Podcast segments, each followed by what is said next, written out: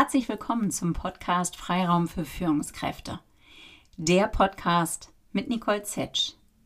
Der Podcast für mehr Klarheit und Freiraum in deinem Leben. Ja, es ist die letzte Folge vor Jahresende. Es ist Dezember. Und wenn ich so links und rechts schaue und auch in meinem eigenen Leben schaue, dann finde ich es schon ein bisschen verrückt, wie wir jedes Jahr im Dezember rennen und ja, aus der Puste sind.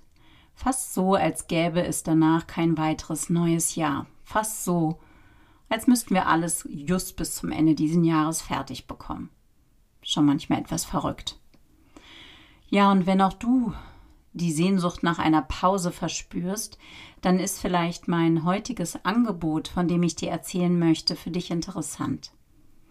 Ich biete Mitte März ein Retreat an, ein sogenanntes Mental Retreat, wo es darum geht, wieder Kraft zu sammeln, Klarheit zu bekommen. Und dieses Retreat wird am Meer stattfinden, an der Ostsee in der Nähe von Travemünde. Gemeinsam mit meiner Kollegin Hede Kimme biete ich dir ein verlängertes Wochenende an, zweieinhalb Tage mit uns und einer Gruppe zu verbringen, wo es darum geht, so eine Standortbestimmung zu machen, bei sich einzuchecken, zu schauen, wie es dir geht und auch den Blick nach vorne zu werfen, wo willst du hin? Und wie kannst du diesen Weg unterstützen durch bestimmte konkrete Strategien aus der Resilienzforschung und auch mit ganz konkreten Impulsen aus der positiven Psychologie? Wir werden uns austauschen, wir werden reflektieren, wir werden uns bewegen, wenn du Lust hast, auch Yoga mit mir machen und uns ja draußen auch in der Natur bewegen. Wenn das sich für dich interessant anhört, dann melde dich gern bei mir dann schicke ich dir den Flyer mit mehr Informationen. Ja, und wenn es für dich spannend ist, dann beeil dich vor allen Dingen, weil wir sind fast selbst positiv erschlagen von dem großen Interesse, was unsere Werbung auf LinkedIn und Newsletter ausgelöst haben. Und es sind wirklich nur noch einige wenige Plätze frei. Also melde dich schnell, wenn es interessant ist für dich. In dem heutigen Interview geht es um das Thema Glück. Und zwar um Glück und Arbeit. Wie kann man das verbinden? Wie kann man mehr von Glück in der Arbeit haben? Und ich spreche mit einer Expertin zu dem Thema, nämlich Dr. Kerstin Humberg. Und äh, Kerstin hat eine Firma, die sich Junel nennt. Junel mit Y am Anfang. Und diese Firma steht für die beiden Namen der zwei Friedensnobelpreisträger Muhammad Yunus aus Bangladesch und Nelson Mandela. Kerstin hatte das große Glück, beide persönlich kennenzulernen. Beide sind Vorbilder für sie und inspirieren sie immer wieder dazu, über sich selbst hinauszuwachsen. In ihren Augen haben die zwei gezeigt, zu was wir Menschen in der Lage sind. Nämlich mit Vision, Engagement und Mut können wir nicht nur uns selbst, sondern die ganze Gesellschaft verändern. Und ihre Firma Junel soll hierzu einen Beitrag in diesem Sinne leisten, in dem Kerstin mit ihrer Arbeit hilft, menschliche Potenziale zu entfalten.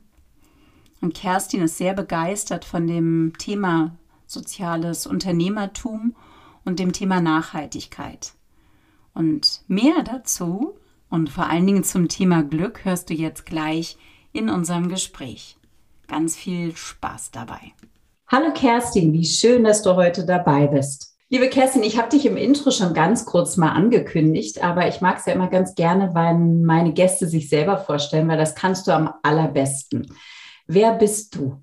Äh, meine Mutter wird wahrscheinlich sagen, ein verrücktes Huhn, das äh, gerne seinen Leidenschaften folgt und ja, entsprechend ungewöhnliche Dinge immer wieder tut.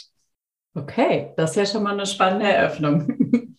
Vielleicht ganz kurz zu dem, ähm, was du im Leben aktuell machst, beruflich machst, damit wir da ein bisschen Einstieg kriegen. Ich weiß von dir, wir kennen uns ja schon etwas länger, dass du ganz viele berufliche Stationen schon hattest. Was ähm, sind da aktuell deine Schwerpunkte, Kerstin?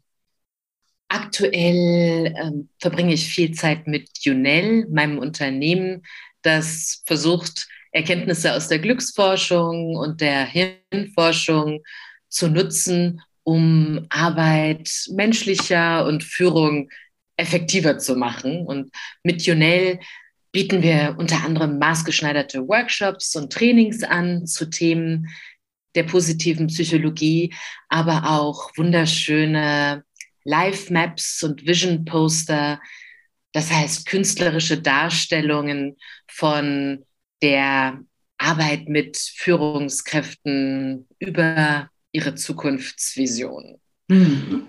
Mhm. Genau, und darüber hinaus, äh, ja, also viele, viele Passionen. Ich äh, begeistere mich auch sehr für soziales Unternehmertum und ähm, arbeite nach wie vor immer wieder an Themen, beispielsweise Klimawandel. Zuletzt habe ich beispielsweise mit dem Klimaforscher John Schellenhuber das Bauhaus der Erde zusammen mit aufgebaut. Da geht es beispielsweise darum, wie wir den Bausektor transformieren können. Und auch in mhm. solchen Kontexten finde ich es immer wieder spannend, mich zu fragen, wie kann ich das, was ich bin und kann und mitbringe, also viele Jahre als Unternehmensberaterin bei McKinsey, gepaart mit meiner Trainingserfahrung in positiver Psychologie, wie können wir das nutzen, um solche Transformationsprozesse, die letztendlich alle Menschen angehen, zu forcieren.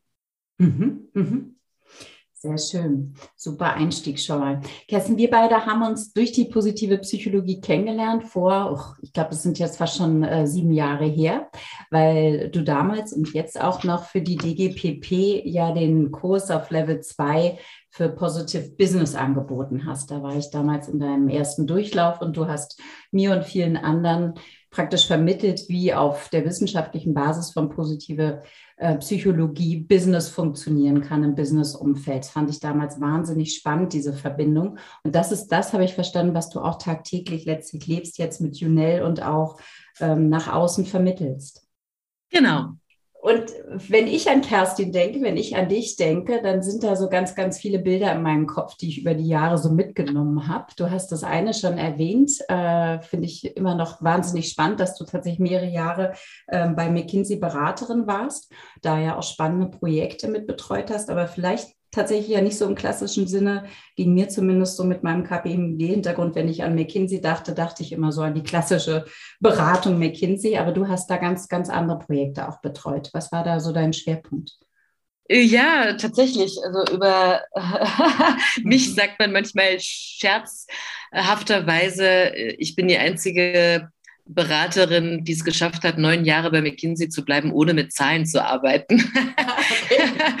Also mich haben schon bei McKinsey in erster Linie Menschen und Umwelt interessiert. Ich mhm. habe ja Geografie studiert mhm. und diese Verbindung Mensch, Umwelt, das ist das, was mich wirklich begeistert. Und da ich sowieso für die Jungfrau zum Kinde zu McKinsey gekommen bin, ich hatte gar keinen wirklichen Plan, was sich eigentlich hinter McKinsey verbirgt.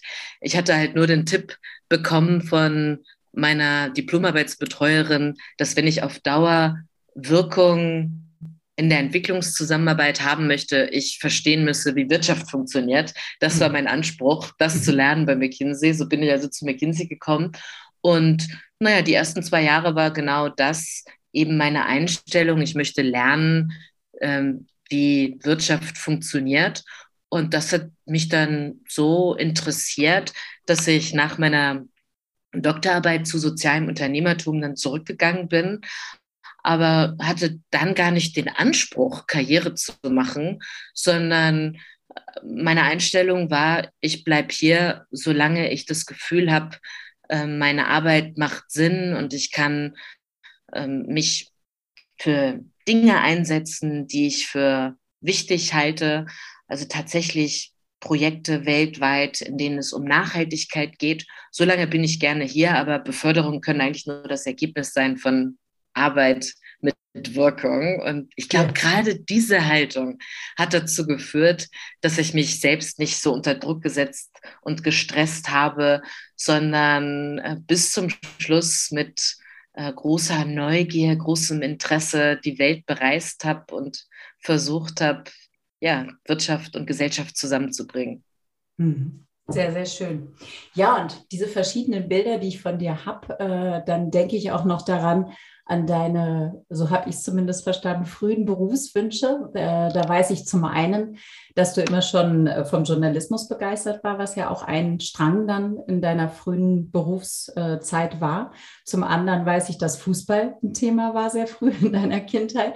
Und äh, das dritte Thema habe ich in deinem wunderbaren Podcast mitbekommen, den du mit äh, Heribert Prantl hast. Ganz tolle Gäste waren da schon.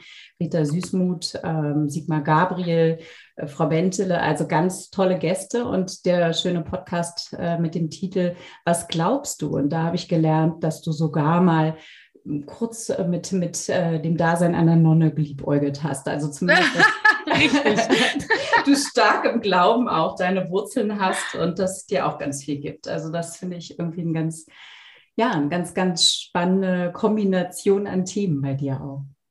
Äh, ja, ja, mit der Fußballkarriere hat es ja leider dann nicht geklappt. Ja. Äh, ich, ich wollte wirklich Profifußballerin werden und weiß auch, wo wir schon über Glück sprechen, gar nicht, ob ich jemals wieder so ein Glück verspürt habe, wie auf dem grünen Rasen mit meinem Vater als Trainer und äh, ja, dem, dem Spiel.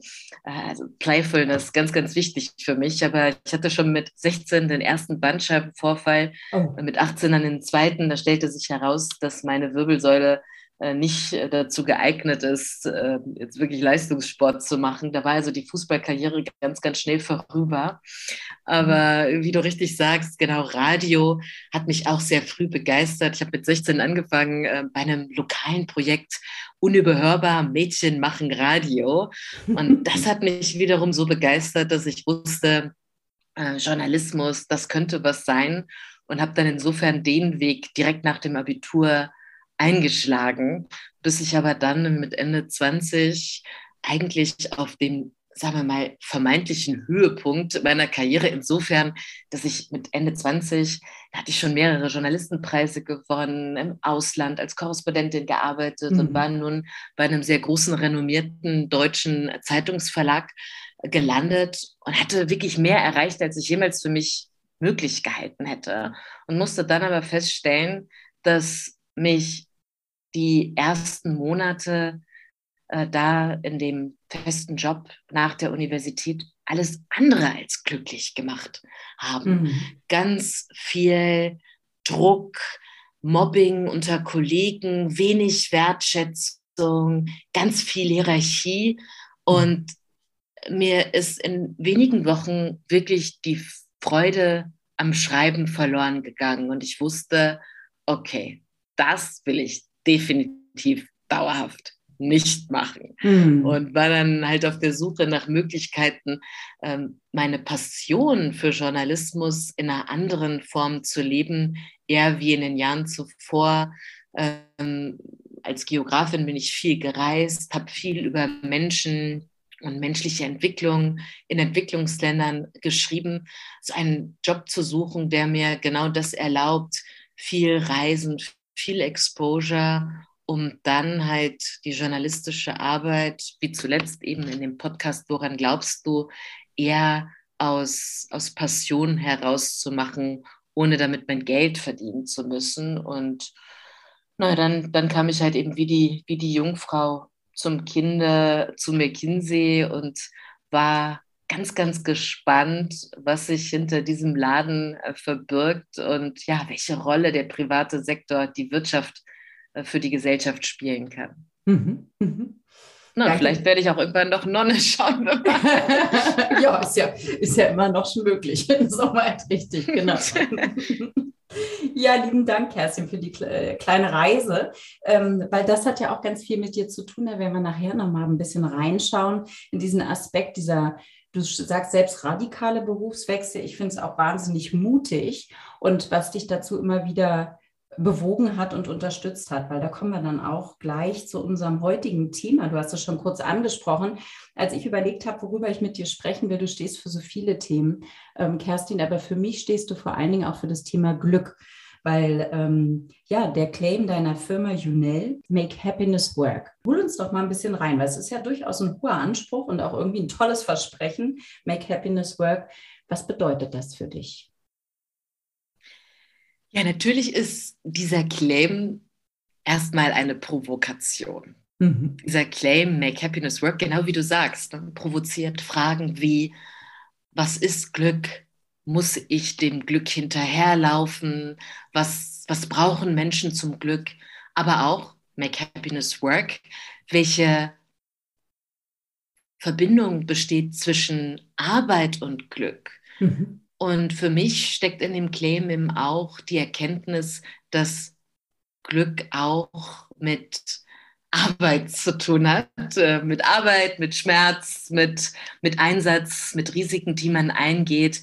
Das mhm. Glück ähm, im Sinne von subjektivem Wohlbefinden fällt einem nicht in den Schoß. Und das sind genau die Fragen, die ich provozieren möchte, um im ersten Schritt egal ob mit Privatpersonen oder Führungskräften, in die Diskussion einzusteigen, worum geht es denn überhaupt, wenn wir über Glück sprechen. Und wir sind dann immer relativ schnell bei der Erkenntnis, dass das Glück ähm, natürlich sehr volatil ist und mhm. sich nicht einsperren, nicht festhalten lässt. Ähm, und dass Glück auch nicht die Abwesenheit von Unglück ist. Glück und Unglück im Sinne von, von Schmerzen, Herausforderungen, vielleicht auch Schicksalsschlägen sind in meinen Augen wie zwei Seiten einer Medaille. Und mhm. wenn ich das akzeptiere und erkenne und auch verstehe, dass wir Menschen zwar dazu neigen, dass wenn mal gerade alles gut läuft, ähm, wir annehmen, das ist der Normalfall, eben zu erkennen, es ist nicht der Normalfall, sondern ähm, ich muss mich immer wieder fragen, was brauche ich, um mich gut zu fühlen. Denn wenn wir uns anschauen, was jetzt Glück aus psychologischer Sicht ist, ist es ja im Prinzip subjektives Wohlbefinden. Mhm. Und ich erarbeite eben dann auch mit Führungskräften oder meinen äh, Privatpersonen, Kunden, ähm, was es braucht, um sich subjektiv gut zu fühlen. Und es braucht halt zum einen gute Gefühle, also positive Emotionen wie Dankbarkeit, Freude, Interesse, Inspiration als Gegengewicht zu unangenehmen Gefühlen. Aber es geht auch um die kognitive Komponente, also die mhm. Frage von Lebenszufriedenheit. Und die Lebenszufriedenheit hat natürlich sehr viel mit dem eigenen Anspruch zu tun, dem eigenen Anspruch an mich und meine Umwelt. Und natürlich, je höher mein Anspruch, je höher meine Erwartungen, desto größer ja. die Wahrscheinlichkeit, dass ich sie gar nicht erfüllen kann. Und dann äh, führt das vielleicht auch zu, zu negativen Gefühlen. Und die Erfahrung zeigt, wenn, wenn wir uns anfangen, mit diesen Fragen auseinanderzusetzen und auch verstehen, dass es in der positiven Psychologie ja nicht darum geht, irgendwie immer gut drauf zu sein, happy chappy, ne, rosarote Brille, die ich übrigens hasse, mhm. ähm, sondern um langfristig gute Entwicklung oder was wir als Flourishing oder psychisches Wohlbefinden beschreiben, dann wird relativ schnell klar, dass es auch darum geht, einen guten Umgang mit den Schattenseiten im Leben zu finden, um Glück gelingen zu lassen. Mhm. Sehr schön erklärt. Vielen, vielen Dank. Ja, du sagtest schon, dieser Zusammenhang zwischen Glück und Arbeit, Kerstin, auch mit Blick auf deinen durchaus bewegten Lebenslauf, auf, auf diese, wie du selber sagst, radikale Berufswechsel, die du in all den Jahren gehabt hast. Was kannst du da noch mit uns teilen? Was sind da deine Gedanken zu? Wie hängt Glück äh, mit dem Begriff Arbeit zusammen? Was, was fällt dir dazu ein?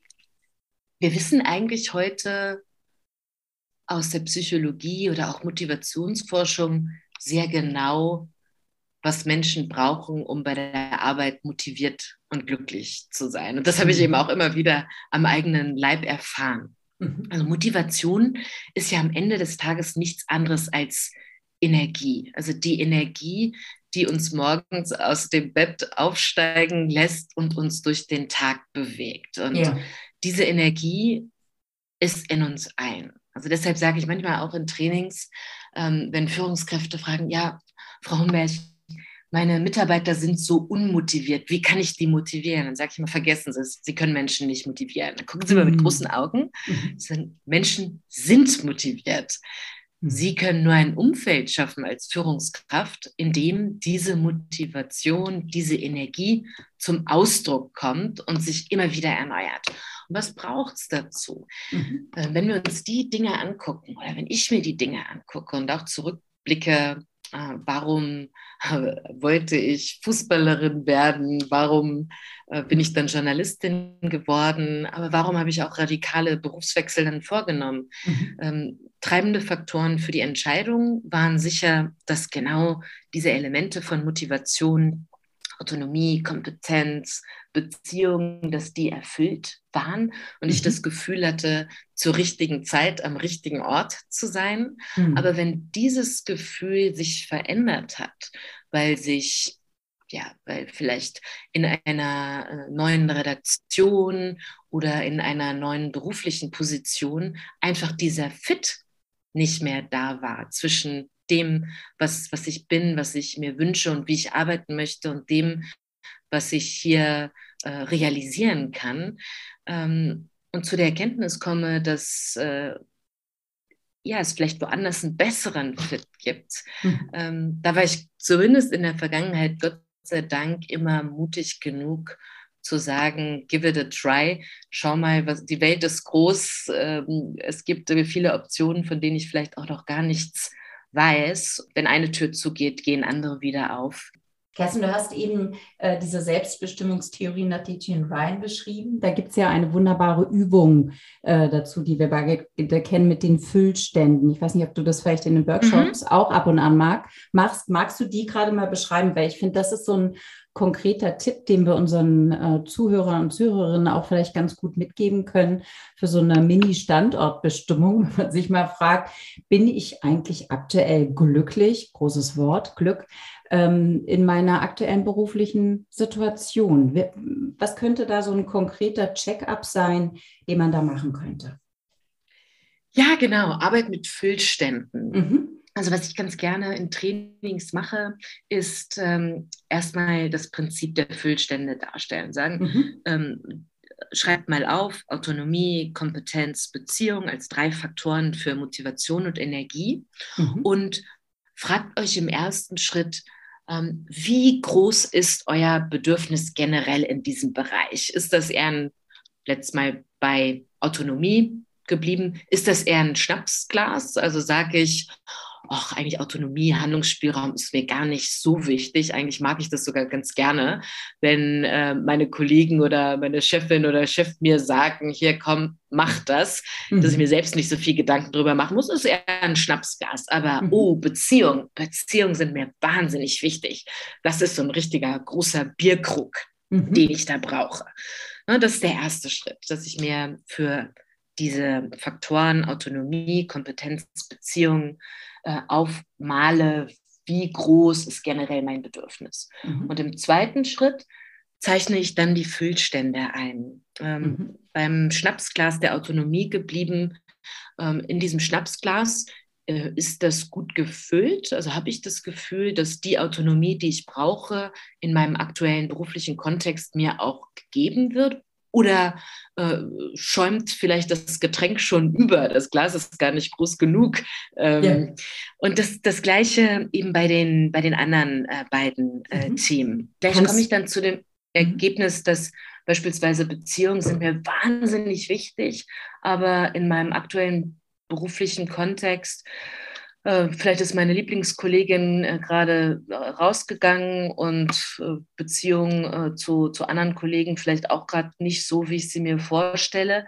Dann ist das natürlich ein guter Indiz zu sagen, hey, da muss ich ran, da muss ich mal genauer gucken, was kann ich tun, um die Beziehung in meinem beruflichen Kontext zu verbessern oder besser darauf auszurichten, dass ich mit den Füllständen zufrieden bin.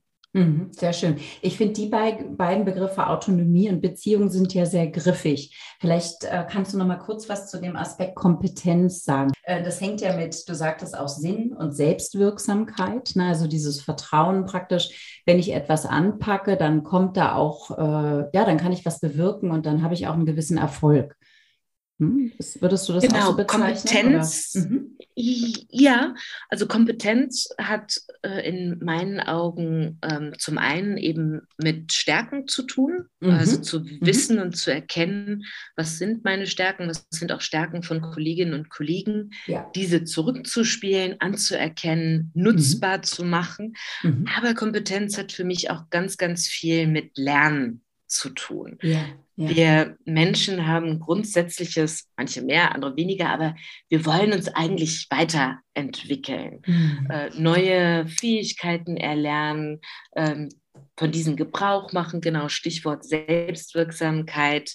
Und dafür, also um zu lernen, äh, braucht es eben auch tatsächlich immer wieder Feedback. Mhm. Und äh, dafür müssen meine Kolleginnen und Kollegen oder Vorgesetzte äh, auch mutig sein äh, und, und auch Dinge ansprechen, äh, möglichst gewaltfrei kommuniziert, mhm. die ich besser und anders machen kann, mhm. damit ich mich halt weiterentwickeln kann. Sehr schön, sehr schöne konkrete ähm, Übung, die man wirklich ganz gut mal so als Check machen kann, ne? als Standortbestimmung für sich selbst. Ähm, Kerstin, du als Expertin fürs Thema Glück, für äh, Happiness sozusagen, Make Happiness Work, gibt es noch andere konkrete Tipps? Weil ähm, unser Alltag ist ja seit Monaten leider sehr regiert, auch von Corona. Und für viele von uns ist es einfach echt schwer, da noch Glücksmomente zu finden. Höre ich immer wieder auch in den Coachings, dass das insbesondere im beruflichen Alltag auch momentan sehr eintönig ist, dass dieser Aspekt der Beziehung sehr leidet. Ähm, hast du da ganz konkrete kleine Tipps vielleicht noch? Also Thema äh, Zoom-Fatigue, ich glaube, mhm. die kennen wir ja. alle. Ähm, ne, dieses Gefühl, äh, man hängt den ganzen Tag nur noch vorm Rechner, hat quadratische Augen und ja, also man, man hat einfach genug davon. Und, mhm. ähm, äh, natürlich muss auch jeder gucken, was in dem persönlichen Kontext geht und was nicht geht. Aber meine mhm. Erfahrung auch an mir selbst zeigt, dass äh, es auch hier gilt, Grenzen zu setzen. Mhm. Und ich nehme gefühlt 80 Prozent der Einladung zu Zoom-Calls gar nicht mehr an, sondern äh, schreibe dann sofort zurück, hey, lass uns das telefonisch regeln. Ja. Also das also es zu hinterfragen, weniger reaktiv zu sein und nur weil jetzt plötzlich alle Leute irgendwelche Zoom-Calls einstellen, muss ich ja noch lange nicht mitmachen, sondern ich frage mich immer wieder, wann braucht es wirklich, ähm, wann braucht es wirklich das Video oder wann kann ich nicht Gespräche auch beim Spazierengehen und in der Bewegung äh, durchführen. Mhm. Und ich, ich finde, also genau Stichwort äh, Covid, äh, dass ja auch viele sagen, oh, äh, Fitnessstudio äh, war geschlossen, schließt vielleicht wieder. Also für sich selbst zu schauen, wie kann ich auch das Angenehme mit dem Nützlichen verbinden. Mhm. Ähm, und mhm. ich habe für mich ähm, im Sommer festgestellt, ähm, da ich jetzt ja auch nicht mehr Fußball spielen kann, wie ich es gerne machen würde, und mhm. Mannschaftssport natürlich auch immer schwierig ist, wenn man viel auf Reisen ist. Aber ich habe mir jetzt am Ende halt wirklich einen Home Trainer äh, gekauft mhm. und mache viele Calls auch tatsächlich einfach beim sozusagen Fahrradfahren zu Hause, mhm. äh, ohne dass ich jetzt Unfälle dabei riskiere. Gute ähm, Idee. Ja. Genau, also mhm. Ähm, also da einfach für sich schauen, was, was funktioniert für mich. Und Bewegung ist natürlich das A und O, sagen so grundsätzliche Struktur und Rituale. Ähm, mhm. Also ganz mhm. konkret morgens, bevor ich das Bett verlasse, zehn Minuten Headspace, also Fitnessstudio ja. fürs Gehirn, ja. Mindfulness. Ne? Mhm. Dann stehe ich nicht auf und das macht einen riesen Unterschied für den Tag. Mhm. Dann mittags komme, was wolle. Selbst wenn ich Klienten äh, zu Hause habe, halbe Stunde Mittagsschlaf muss sein. Mhm. Und das Lustige ist, dass dann manchmal auch Auftraggeber große Augen machen. Ähm, aber wenn ich dann nach einer halben Stunde wieder aufstehe, irgendwie gemütlich mit den Beinen hoch auf der Couch sitzen und sagen, boah, das hat mir jetzt auch richtig gut getan, diese halbe Stunde. Also manchmal muss man Leute auch ein bisschen zu ihrem Glück zwingen. und, ähm, und schließlich ähm, ja, ich bin halt ein sehr spiritueller, sehr gläubiger Mensch. So abends vorm, vorm Schlafen äh, den Tag Revue passieren zu lassen, zu, zu beten, Dankbarkeit zu kultivieren, um halt auch gut in den Schlaf zu kommen, der mhm. natürlich auch extrem wichtig ist für unser subjektives Wohlbefinden. Mhm. Also mhm. da für sich zu gucken, was sind das für Rituale im Alltag, die mir Halt und Kraft geben. Ja, schön. Und was da sehr stark draus spricht, Kerstin, ist halt auch dieser Blick auf dich selbst. Ne? Also das, das geht bei vielen einfach so verloren, ist aber, glaube ich, wirklich immer wieder ein Schlüssel zu unserem Glück. Also nicht nur zu schauen, wie ist, ist gerade die Großwetterlage, wie ist das Umfeld, es gibt Covid, es gibt dies, es gibt jenes, ähm, sondern immer wieder auch bei sich selbst einzuchecken, wie du es gerade beschreibst, durch deine Rituale, ähm, durch den, den Mittagsschlaf, durch diese Themen und einfach zu gucken, wie geht es mir eigentlich gerade selber, was brauche ich auch. Also ein Thema der ja, Selbstmitgefühl und, und Selbstfürsorge irgendwo. Mhm. Absolut, absolut. Mhm. Wir haben vorhin darüber gesprochen, Make Happiness Work, was ja. bedeutet dieser Claim von Junel, ähm, also neben dieser provokativen ähm, Einladung zur Reflexion darüber, was Glück ist und was, was ich brauche zum Glück, ähm, ist dieser Claim, der Anspruch, Glück gelingen zu lassen, nicht nur für andere, sondern genau wie du sagst, eben auch für mich. Und mhm. ähm, für mich ist das immer ein ganz guter Halt oder wie so ein Geländer, an dem ich mich festhalte. Natürlich könnte man, gerade wenn einem Arbeit Spaß macht, ähm, immer mehr machen, noch mehr Anfragen, noch mehr Workshops, noch mehr Trainings. Aber mir ist sehr, sehr klar und bewusst, dass mein eigenes Wohlbefinden äh, Teil meiner USP, also meines Wertversprechens ist. Yeah. Wenn ich nicht selber gut auf mich aufpasse und mein eigenes Wohlbefinden aus dem Ruder läuft, dann so zumindest mein Glaubenssatz, kann ich meine Arbeit weniger gut machen. Und daher hat dieses Glück gelingen lassen sehr, sehr hohen Stellenwert auch äh, für mich, was, was mein eigenes Energiemanagement anbelangt. Und deshalb fällt es mir, glaube ich, auch immer recht gut zu sagen, so bis hierhin und nicht weiter. Und wenn es irgendwie geht, ähm, Selbstständigkeit hat viele Vorteile, viele, viele Nachteile auch, aber ja. ein Vorteil ist sicher eben auch Autonomie. Mhm. Und ich seit einigen Jahren ähm, wissend, dass im Januar und im August sowieso nicht viel läuft, blocke ich mir die kompletten Monate im Kalender und die wenigen Anfragen, die da kommen, die blocke ich halt ab oder verschiebe die auf andere Monate, yeah. um das gute Gefühl zu haben. Es gibt zwei Phasen im Jahr. Äh, da ähm, kann ich das Handy äh, auslassen, mhm. den Computer äh, im Schrank verstauen und äh, ja, die Seele baumeln lassen und einfach dem Flow des Tages folgen. Sehr schön. Sehr, sehr kraftvoll, Kerstin.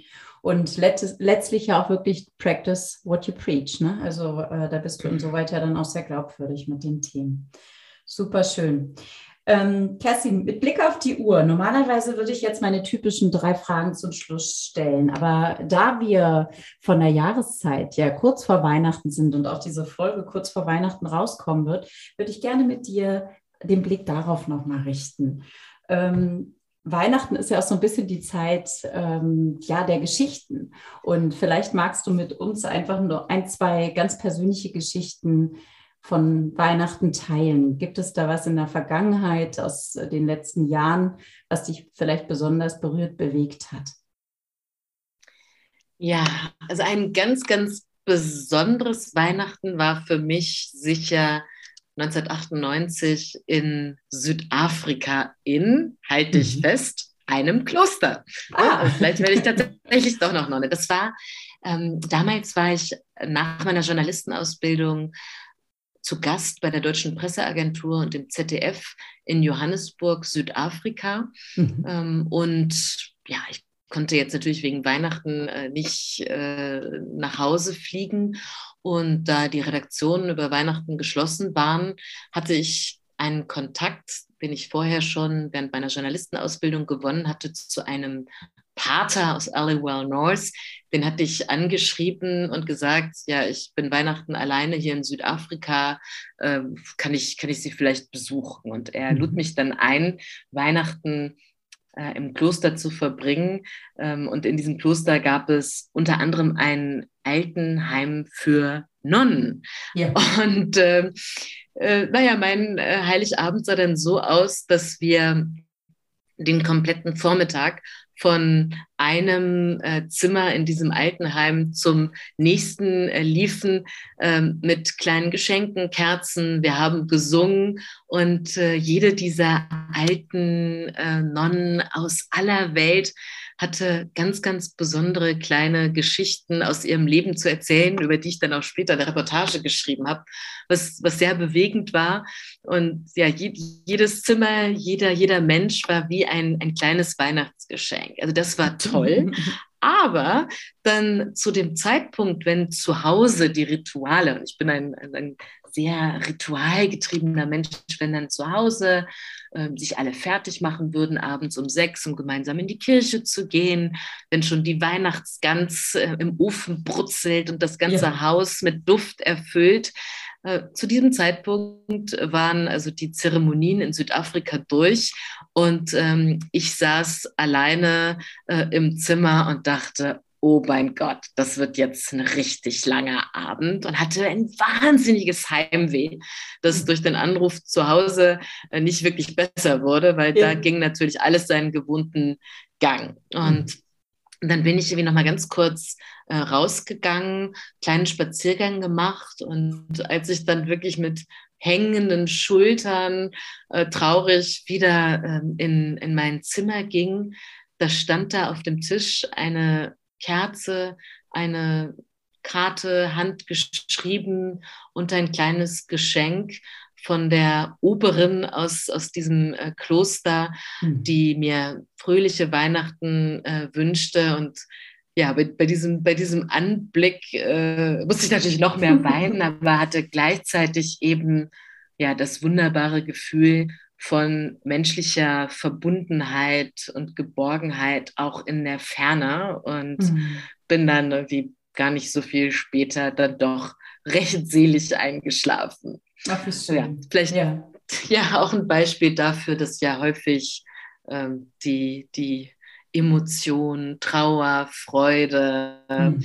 ähm, Heimweh, aber auch Verbundenheit gar nicht so weit auseinander liegen. Ja. Und dass die und, Verbundenheit äh, dann auch in solchen Momenten mit fast fremden Menschen entstehen kann, ne? wenn, wenn jemand einen nur sieht und auch an einen denkt. Wie schön. Genau, genau, ja. Mhm. Letztendlich Liebe aus psychologischer Sicht äh, ist ja nichts anderes als ein Mikromoment der Verbundenheit. Mhm. Und diesen Mikromoment der Verbundenheit habe ich da ganz, ganz deutlich gespürt. Aber wie schön, dass du auch nochmal sagst, es braucht häufig gar nicht so viel und dass gerade diese Momente der Verbundenheit sind auch eigentlich das, was zählt. Ne? Und da sich nochmal darauf zu besinnen, sondern was braucht es, mhm. damit wir uns entspannt Zeit füreinander nehmen können und mit ja, den Menschen, die uns vielleicht auch wichtig sind, eine solche Verbundenheit zu spüren. Ja, danke dir, Kerstin. Ich wünsche allen, die jetzt gerade zuhören, gesegnete Weihnachten und ja, die, die Muße auch äh, fünfe gerade sein zu lassen und ganz viel Herzenswärme mit den Menschen zu empfinden, mit denen sie zusammen feiern, wo und wie auch immer. Wunderschön. Und ich wünsche dir, ja, und auch unseren Hörer und Hörerinnen, genau, wunderschöne Weihnachten und ähm, immer wieder das Positive auch zu suchen und zu sehen. Danke dir, Kerstin.